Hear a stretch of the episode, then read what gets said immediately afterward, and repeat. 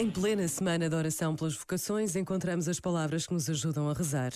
Senhor Jesus, por quem José abraçou sonhos maiores que os medos, peço-te uma capacidade de sonhar como a de José e de Maria. Ensina-me a sonhar livremente, confiado apenas nos sonhos do Pai. Vença em mim as inseguranças e bloqueios que me impeçam de abraçar os sonhos que nascem do coração de Deus. Por vezes, basta a pausa de um minuto para nos colocarmos perante a presença de Deus. Pensa nisto e boa noite. Este momento está disponível em podcast no site e na app da RFM.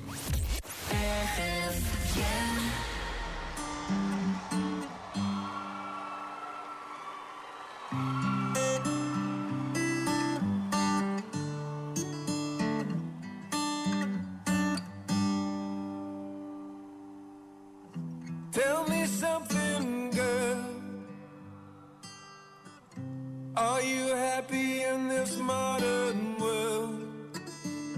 Or do you need more? Is there something else you're searching for? I'm falling. In all the good times, I find myself longing for change. The times, I fear myself.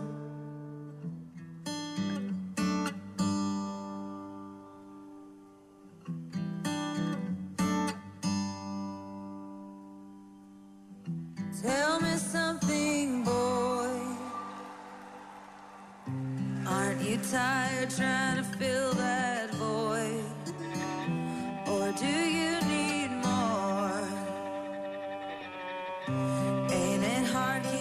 keeping it so hardcore? I'm falling. In all the good times, I find myself longing for change. And in the bad times, I fear myself.